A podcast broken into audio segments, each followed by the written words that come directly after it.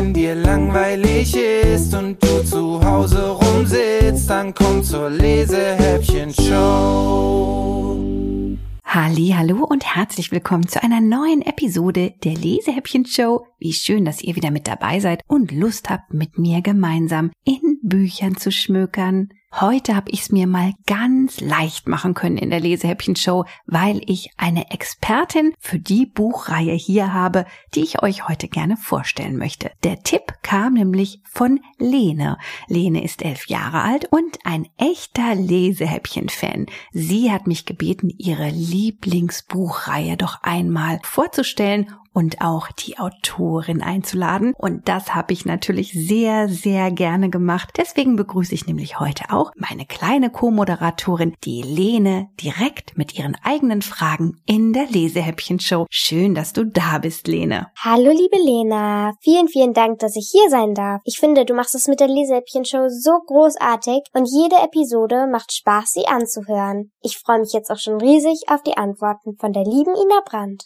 Von dir wollte ich jetzt allerdings auch etwas wissen, nämlich was gefällt dir denn an den Eulenzauberbüchern ganz besonders gut? Also ich find's so toll, dass immer wenn ich ein neues Eulenzauberband aufschlage, dass ich immer in so einer Fantasiewelt bin. Und das ist auch ganz klasse, dass man den Kindern das so vermittelt. Dass Fantasie so etwas Tolles ist. Und das macht, finde ich, auch die Eulenzauberbänder einfach so großartig. Liebe Lene, schöner hätte ich's auch nicht formulieren können. Ich finde, du hast total recht. Es ist wirklich eine zauberhafte Fantasiewelt, die in den Eulenzauberbüchern entsteht. Umso schöner ist es natürlich, dass ich jetzt auch noch die Autorin der Eulenzauberbücher bei mir hier begrüßen darf. Herzlich willkommen, liebe Ina Brandt.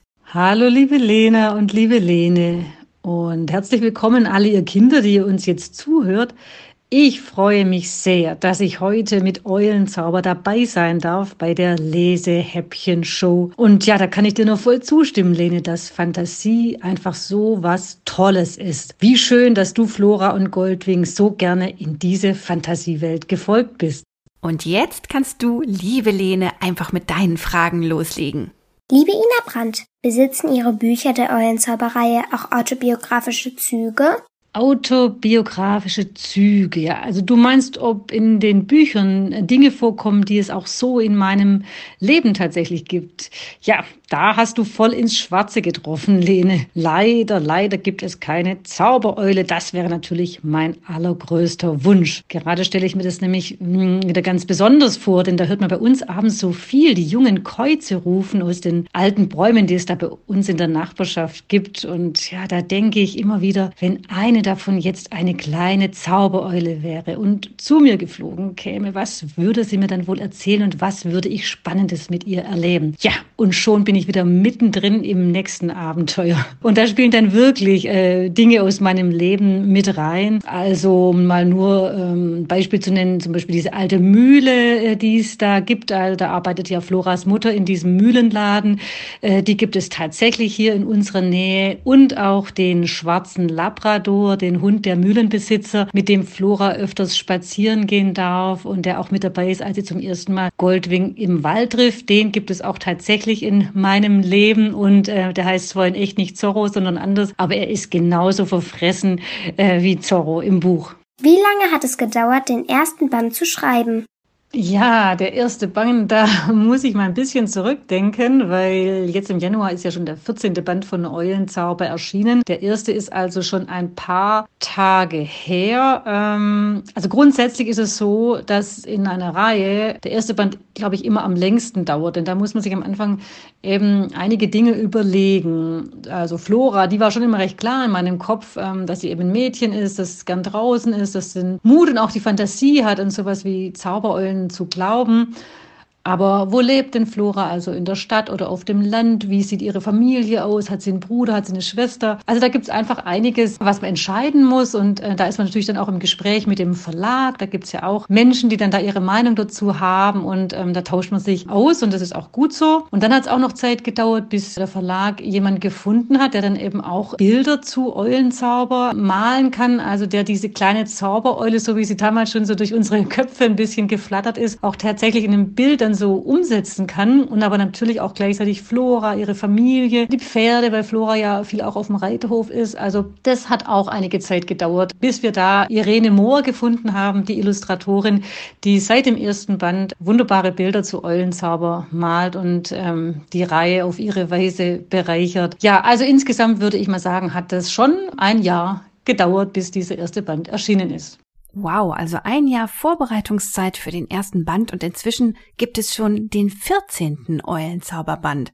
Woher nimmst du denn dann immer die neuen Inspirationen für deine Geschichten? Nun, es gibt schon oft Dinge um mich herum, die, die einen Anstoß geben. Bei dem letzten Band, der Goldene Hirsch, habe ich zum Beispiel tatsächlich in einem Gartencenter, in dem es auch so, so Deko-Schnickschnack gibt, einen Hirsch mit einem herrlich funkelnden Geweih gesehen. Der thronte da so, so richtig majestätisch zwischen so Grünpflanzen. Und ja, als ich den gesehen habe, da dachte ich, Mensch, das wäre doch toll, wenn Goldwing einmal nicht nur Zaubereulen, sondern ein ganz anderes Tier mit Zauberkräften kennenlernen würde. Ja, und das war dann so ein bisschen der Startschuss für den goldenen Hirsch. Ich weiß ja nicht, wie es euch so geht, aber mich hat die Ina jetzt neugierig gemacht. Natürlich nicht nur auf Goldwing und den ersten Band von Eulenzauber, sondern auch auf den goldenen Hirsch. Würdest du uns denn vielleicht am Ende der Show nochmal ein bisschen aus dem 14. Band vorlesen, liebe Ina? Ja, das mache ich natürlich sehr, sehr gerne, aber ich glaube, jetzt hat erstmal Lene noch eine Frage. Wie geht man am besten vor, wenn man ein Buch schreiben möchte? Das ist eine große Frage, Leni, und ich glaube, ich, die kann ich hier gar nicht so komplett beantworten. Aber ihr lernt ja auch in der Schule, ähm, so Geschichten zu schreiben, also mit Einleitung, Hauptteil, Schluss und was es da so alles braucht. Und dass man natürlich auch die sogenannten W-Fragen beantworten muss. Also wer spielt mit, um worum geht es und wo findet das Ganze statt. Also es gibt schon so ein Handwerkszeug, das man nutzen kann, damit ähm, so eine Geschichte dann auch gut wird. Das heißt, dass sie den Leser irgendwie mitnimmt, dass da dass einfach Gefühle auch hervorgerufen werden beim Lesen. Aber was ich persönlich eben auch ganz, ganz wichtig finde, ist ähm, lesen, lesen, lesen oder ähm, auch hören, hören, hören, also Hörbücher anhören, sich einfach ähm, ja mit Geschichten auseinandersetzen, sie kennenlernen, sich überlegen, was gefällt mir jetzt daran zum Beispiel. Also finde ich das jetzt spannend und, und warum ist es spannend? Wie macht die Autorin oder der Autor das, dass das da spannend ist oder dass ich da so mitfiebere und sich dann so überlegen, ja, wie kann ich das jetzt für meine eigene Geschichte dann, dann nutzen? Einfach so ein Gespür entwickeln. Das ist was, was beim Schreiben ganz arg wichtig ist, dieses Gespür.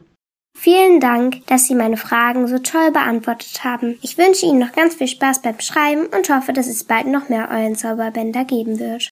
Dem kann ich mich natürlich nur anschließen. Ich bedanke mich bei euch beiden, dass ihr heute meine Gäste wart und die Lesehäppchen Show ein bisschen bunter und vielseitiger gemacht habt. Ja, ich sage auch Tschüss und bedanke mich bei euch fürs Zuhören. Dir, liebe Lene, ein ganz besonderes Dankeschön, denn durch deinen Tipp ist Eulenzauber heute ja überhaupt erst hierher zu Lena ins Studio geflattert sozusagen. Sie hat mir auch verraten, dass du dich über ein Exemplar von Zaubereulen in Federland freuen würdest und das schenke ich dir natürlich sehr, sehr gerne. Ich wünsche euch allen viele spannende Leseerlebnisse und viele magische Momente. Und die gibt es nicht nur in Büchern. Also haltet die Augen offen. Tschüss! Jetzt schnapp ich mir mal den ersten Band, nämlich ein goldenes Geheimnis von meinem Schreibtisch. Die Bücher sind alle im Arena Verlag erschienen und Ganz vorne in jedem einzelnen Band ist eine kleine magische Botschaft und die liest nochmal Lene für euch vor. Diese Zeilen hinterlasse ich dem Menschen, der daran glaubt, dass es Zaubereulen wirklich gibt. Dem, der bereit ist, ihr Geheimnis zu wahren und ihre Kräfte weise zu nutzen. Dem, der seine Eule gefunden hat, die bloß er verwandeln kann. Nur wenn die beiden wirklich füreinander bestimmt sind, wird das Wunder wahr. Oh, wie schön. Ihr merkt jetzt schon, in dieser Geschichte geht es sehr magisch zu. Wir steigen miteinander aber nicht ganz am Anfang des ersten Buchs ein, sondern weiter hinten. Zu Beginn lernen wir Flora und ihre Familie kennen. Sie sind gerade frisch aufs Land gezogen und da fühlt sich die arme Flora, die ihre beste Freundin ganz schrecklich vermisst, auch noch nicht wirklich wohl. Das ändert sich erst, als sie bei einem Waldspaziergang eine kleine Eule entdeckt und gleich so ein merkwürdiges Gefühl hat. Deswegen begibt sich Flora auf Eulenspurensuche. und überredet ihre Eltern erst einmal in ein Waldgasthaus zu gehen, wo sie hofft, wichtige Eulenhinweise zu finden. Essen mit Eule. Auch Floras Vater fand die Idee gut, dem Gasthaus einmal einen Besuch abzustatten. Nur Felix, Floras kleiner Bruder, maulte. Im Lokal rumsitzen fand er langweilig. Doch als Frau Faltin ihm versprach, dass er seinen neuen Fußball mitnehmen durfte, stimmte er schließlich zu. Am frühen Samstagabend war es dann endlich soweit. Herr Faltin parkte den Wagen vor einem alten Bauernhaus. Über der Eingangstür prangte in roten Buchstaben zur goldenen Eule. Links vom Eingang erstreckte sich eine Wiese mit Obstbäumen, dazwischen standen eine Rutsche, eine Schaukel und sogar eine Torwand. Super, dass ich meinen Ball dabei habe, freute sich Felix. Ich kicke gleich mal eine Runde, ja? Nein, zuerst wird bestellt, entschied Herr Faltin. Ich habe einen Riesenhunger. Als sie den Gastraum betraten, schlug ihnen der Geruch von gebratenem Fleisch entgegen. Ein paar Gäste saßen an den einfachen Holztischen und musterten Flora und ihre Familie neugierig. Floras Eltern grüßten und nahmen auf der Eckbank Platz, die vor einem Kachelofen mit blauen Fliesen stand. Eine freundlich lächelnde Bedienung kam zu ihnen und brachte ihnen die Speisekarte. Nachdem Felix sich für ein Schnitzel mit Pommes entschieden hatte, schnappte er sich seinen Ball.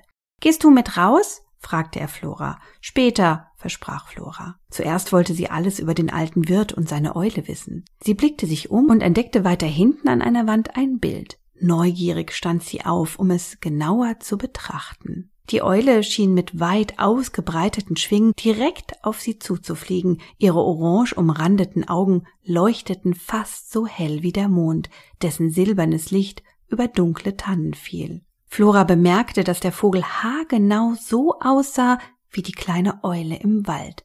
Doch was war denn das? Die äußersten Spitzen seiner Flügel überzog ein zart schimmerndes Gold. Na, gefällt's dir? Ein Mann mit weißer Schürze, über die sich ein dicker Bauch wölbte, trat neben sie und blickte sie freundlich an. Flora nickte. Die Eule ist wunderschön, sagte sie. Der Mann lächelte. Ja, das fand mein Großvater auch, erwiderte er. Er war ein großer Eulenfreund und hat sogar selbst eine besessen. Naja, sie hat ihm nicht richtig gehört, aber sie ist immer abends zu ihm in den Garten geflogen, als er noch klein war. Später hat er aus dem Bauernhof hier ein Gasthaus gemacht und es wegen ihr zur goldenen Eule genannt. Aber sie war doch nicht wirklich golden, oder? fragte Flora. Nein, nein, widersprach der Mann. Es war eine ganz normale kleine Eule, aber mein Großvater hat sie trotzdem immer mit ihren goldenen Flügeln gemalt. Keine Ahnung warum. Er war manchmal wirklich ein bisschen seltsam, vor allem wenn es um Eulen ging, hat sogar ab und an Andeutungen gemacht, dass sie zaubern können. Zaubern? Flora glaubte sich verhört zu haben. Ja, ja, zaubern, bestätigte der Wirt. Ich sag ja, wenn es um Eulen ging, war mein Großvater schon irgendwie verrückt. Aber als Kind fand ich es toll, dass er sich nicht von seiner Meinung hat abbringen lassen, obwohl die Leute hier im Dorf über ihn gelächelt haben. Na ja, gemocht haben sie ihn ja trotzdem, haben ihm ständig allen möglichen Eulenkram mitgebracht. So, so kam auch die ganze Sammlung hier zustande. Er deutete auf ein Regalbrett über dem Tresen, auf dem sich Eulen in allen möglichen Größen und Farben aneinander reiten. Zweimal Bier, zweimal Limo, rief ihm die Bedienung zu und klatschte den Bestellbon neben das Spülbecken. Der Wirt wollte sich schon auf den Weg machen, aber Flora hielt ihn zurück. Sie wollte unbedingt noch mehr wissen. Hat er das Bild hier selbst gemalt? fragte sie. Der Wirt nickte. Ja, ja, zur Erinnerung, als seine Eule eines Tages nicht mehr gekommen ist. Sie ist einfach nicht mehr gekommen? Flora starrte den Wirt mit großen Augen an. Oder war ihr Großvater bestimmt sehr traurig? Der Wirt nickte. Ja, ja, war er, bestätigte er. Ich erinnere mich noch, dass er als alter Mann oft hier saß und dieses Bild angesehen hat. Schau mal, da hinten hat er sogar eine Feder aufbewahrt. Der Wirt nahm das Bild ab und drehte es um. In der Ecke des alten Holzrahmens steckte eine braune Feder.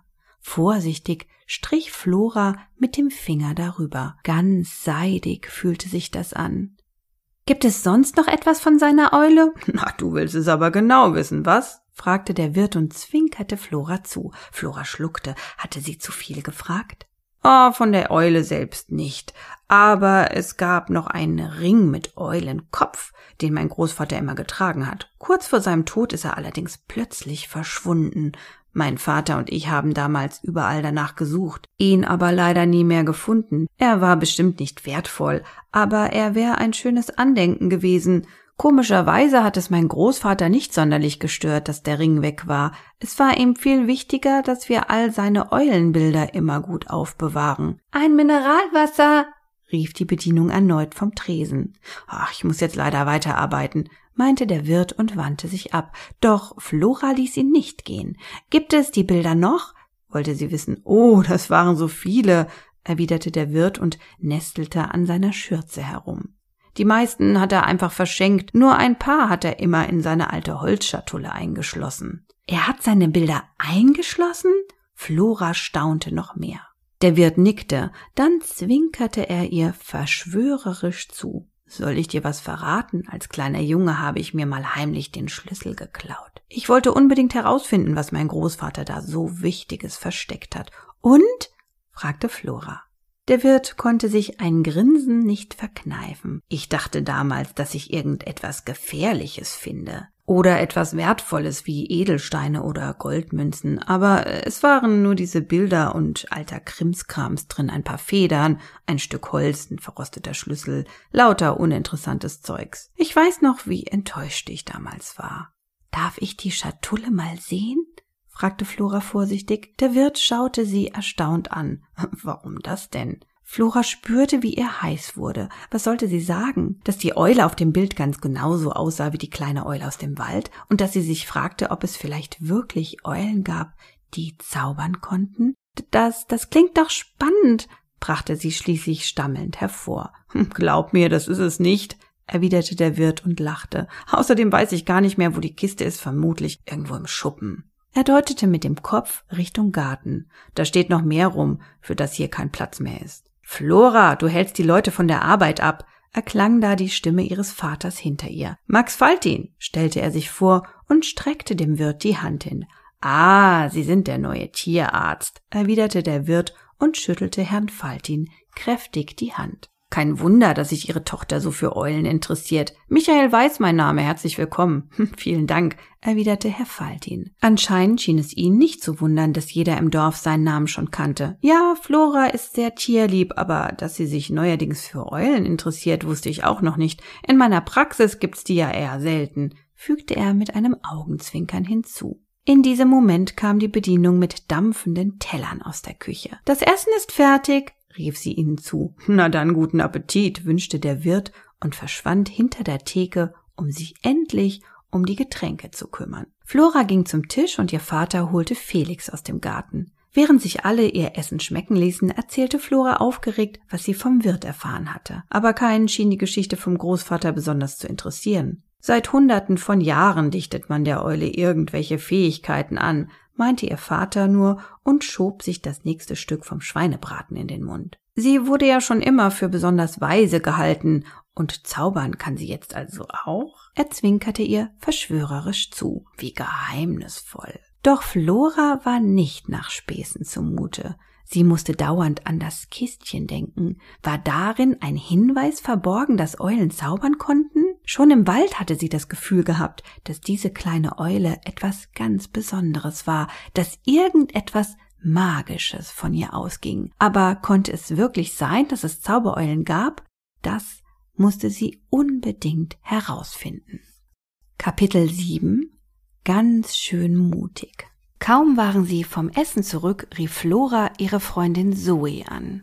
Sie musste ihr unbedingt alles von ihrem Besuch im Gasthaus und der kleinen Eule im Wald berichten. Das klang total spannend, fand Zoe. Sie wäre am liebsten gleich zu Flora gefahren, um mit ihr zur Lichtung zu gehen und dort vielleicht die Eule selbst kennenzulernen. Aber das ging ja leider nicht. Auf jeden Fall beschlossen die Mädchen, dass Zoe in den nächsten Ferien zu Besuch kommen sollte. Das war immerhin ein Lichtblick. Flora freute sich schon jetzt darauf. Als sie endlich todmüde im Bett lag, konnte sie nicht einschlafen. Ihr gingen diese Eulenbilder nicht mehr aus dem Kopf. Und dass der Großvater gedacht hatte, Eulen könnten zaubern, unglaublich.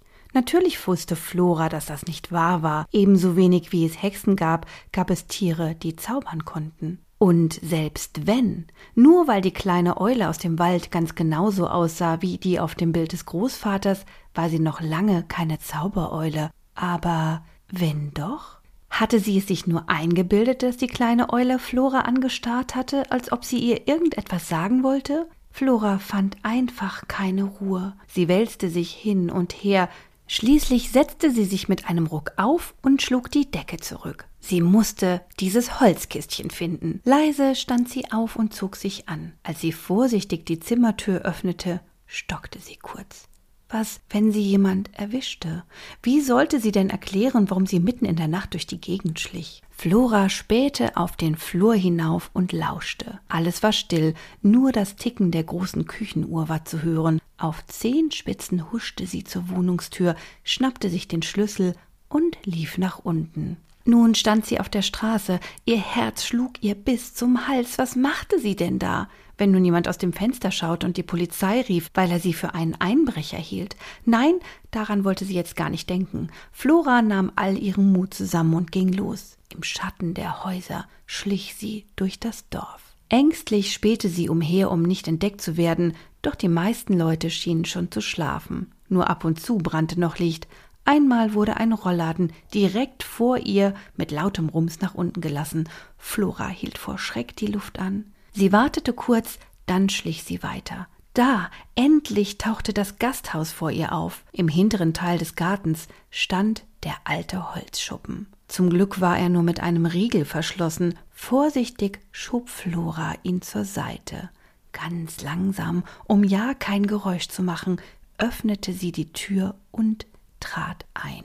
Sie brauchte einen Moment, bis ihre Augen sich an die Dunkelheit gewöhnt hatten. Hastig kramte sie in der Jackentasche nach ihrer kleinen Taschenlampe. Zum Glück hatte sie daran gedacht, sie einzustecken. Im fahlen Licht des Scheibenwerfers sah Flora Regale, in denen allerlei Blumentöpfe und Gießkannen standen. Rechen und Schaufeln lehnten herum, ein alter Leiterwagen und ein Rasenmäher. Als Flora ein paar Schritte weiterging, nahm sie plötzlich eine Bewegung wahr. Vor Schreck hätte sie beinahe aufgeschrien, doch dann bemerkte sie, dass es nur eine Katze war. Leise fauchend sprang sie an Flora vorbei ins Freie. Vorsichtig drang Flora weiter vor. Im hinteren Teil des Schuppens erkannte sie einige aufeinander gestapelte Obstkisten und ein paar Kartons. Vielleicht war darin das Kästchen? Sie öffnete den ersten Karton, fand aber nur einige alte Stöcke und Körbe. Im nächsten steckten Teller und in Tücher eingeschlagenes Besteck, und so ging es Karton für Karton, nur altes Gerümpel. Umständlich musste Flora alles raus und wieder einräumen. Wie lange suchte sie schon? Herr Weiß musste sich doch getäuscht haben. Wahrscheinlich war die alte Holzschatulle gar nicht mehr hier im Schuppen. Aber Flora wollte nicht aufgeben. Mühsam zog sie den letzten Karton zu sich herunter, doch dabei geriet der Turm mit Obstkisten gefährlich ins Wanken. Flora konnte ihn gerade noch festhalten, bevor er mit einem lauten Krachen umkippte. Mit klopfendem Herzen machte sie sich an den letzten Karton. Mist, wieder nichts. Enttäuscht blickte sie auf die rot-weiß karierte Bettwäsche, die darin zum Vorschein kam. Lage für Lage wühlte sie sich weiter nach unten. Nichts als Bettwäsche und Tischdecken. Aber was war das? Ihre Hände stießen auf etwas Hartes. Tatsächlich. Es war ein kleines Kästchen. Mühsam zog Flora es unter ein paar Leinentüchern hervor. Das polierte Holz fühlte sich ganz glatt an und war fein gemasert. An den Seiten glänzten verschlungene Metallbeschläge und in der Mitte war ein runder Griff eingelassen. Mit zitternden Fingern versuchte sie, die Schatulle zu öffnen. Oh nein, sie war verschlossen. Da entdeckte sie einen dünnen Faden am Griff des Kistchens, und daran hing ein kleiner Schlüssel. Schnell steckte Flora ihn in das mit Blumenranken verzierte Schlüsselloch und drehte ihn vorsichtig. Sie musste ganz schön drücken, es knirschte und knackte, doch dann sprang der Deckel auf. Flora hob ihn vorsichtig hoch und ihr stockte der Atem. Die leuchtend orange umrandeten Augen einer Eule starrten sie an. Das war die Schatulle des Großvaters. Bild für Bild holte Flora hervor und kam aus dem Staunen nicht heraus. Überall Eulen im Wald, in den Bergen, an einem See, sogar auf einem Kirchturm. Ganz zum Schluss unter dem Krimskrams, von dem der Wirt gesprochen hatte, lag noch ein Bild. Es steckte in einem Rahmen und zeigte einen jungen Mann, der seine Arme weit ausstreckte und zu den Sternen schaute. Von dort flog eine Eule zu ihm herab, deren Flügel golden vor dem dunklen Nachthimmel schimmerten. War das der Großvater mit seiner Eule? Warum hatte sie goldene Flügel? Hatte sich das der Großvater nur ausgedacht oder sahen Zaubereulen so aus? Flora konnte kaum den Blick von dem wunderbar schönen Bild wenden. Da hörte sie die Kirchturmuhr schlagen, viele Male, es musste bereits Mitternacht sein. Eilig wollte sie das Bild zurücklegen, doch da rutschte es ihr aus der Hand. Mit einem scharfen Klirren fiel es zu Boden. Flora stockte vor Schreck der Atem. Sie kniete sich hin und sah, dass sich ein feiner Riss durch das Glas zog. So ein Mist.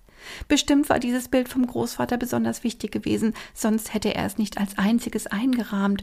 Flora brachte es nicht über sich, es einfach kaputt zurückzulegen. Vielleicht konnte sie es zu Hause ja reparieren? Die anderen Sachen verstaute sie schnell wieder in dem Kästchen, verschloss es und legte es in den Karton.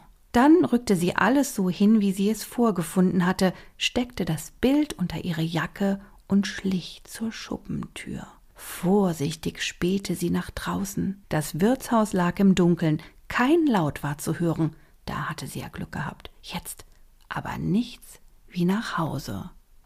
Und damit schlage ich Eulenzauberband 1 erstmal zu. Ihr merkt schon, Eulenzauber ist ein ganz schön spannendes Buch. Und natürlich gelingt es der mutigen Flora, das Geheimnis der Zaubereule Goldwing zu ergründen. Jetzt machen wir aber einen großen Sprung gemeinsam mit Ina Brandt in den 14. Band.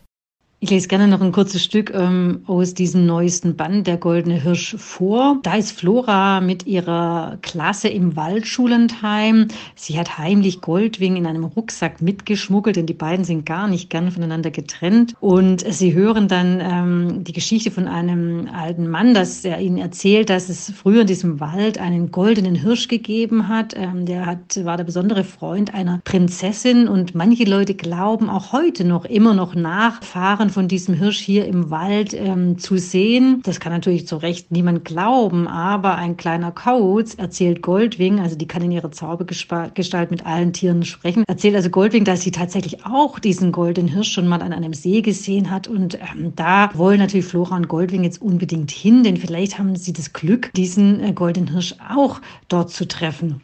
Also der kleine Kauz ähm, führt sie und Flora hatte Mühe, zunächst ähm, Goldwing und diesem Kauz zu folgen.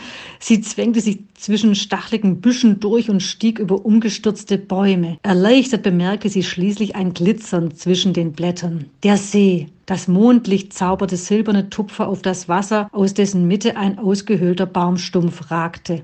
Flora blieb im Schutz einer Tanne stehen, während der Kauz ein paar leise Rufe ausstieß. Dann warf er Goldwing einen letzten Blick zu, drehte ab und verschwand mit lautlosen Flügelschlägen in der Nacht. Goldwing schickte ihm noch ein Hu hinterher und nahm auf einem Stein am Ufer Platz. Ein paar Frösche fingen warnend an zu quaken, bevor sie sich mit leisen Platschern vom hochstehenden Schilf in Sicherheit brachten. Als sich sonst nichts tat, wollte Flora schon zu Goldwing, doch die Eule hob den Flügel. Warte lieber, mahnte sie leise. Ich weiß nicht, ob der Hirsch sich zeigt, wenn er dich sieht. Bei mir hat er vermutlich weniger Angst. Ich fliege mal ein bisschen herum, damit er mich bemerkt, falls er in der Nähe ist. Und schon flatterte Goldwing auf und kreiste lautlos über dem See. Ihre Flügel spiegelten sich im Wasser und bildeten einen funkelnden Bogen um die gelb blühenden Seerosen in der Mitte. Höher und tiefer flog Goldwing, während sie den Kopf suchend in alle Richtungen drehte. Und plötzlich stand er da. Der goldene Hirsch. Flora hatte ihn gar nicht kommen sehen. Sie hatte nur Augen vor Goldwing gehabt. Doch nun bekam sie sofort ganz weiche Knie beim Anblick dieses wunderschönen Tiers. Wie majestätisch der Hirsch mit seinem goldenen Geweih wirkte, als ob er eine Krone trug. Mit hoch erhobenem Kopf ruhte sein Blick auf Goldwing, ohne ein einziges Blinzeln. Völlig reglos stand er da. Erst als Goldwing auf einem Felsbrocken neben ihm landete, trat er ein paar Schritte näher. Das Quaken und Platschen der Frösche war verstummt. Schlagartig herrschte eine gespannte Stille.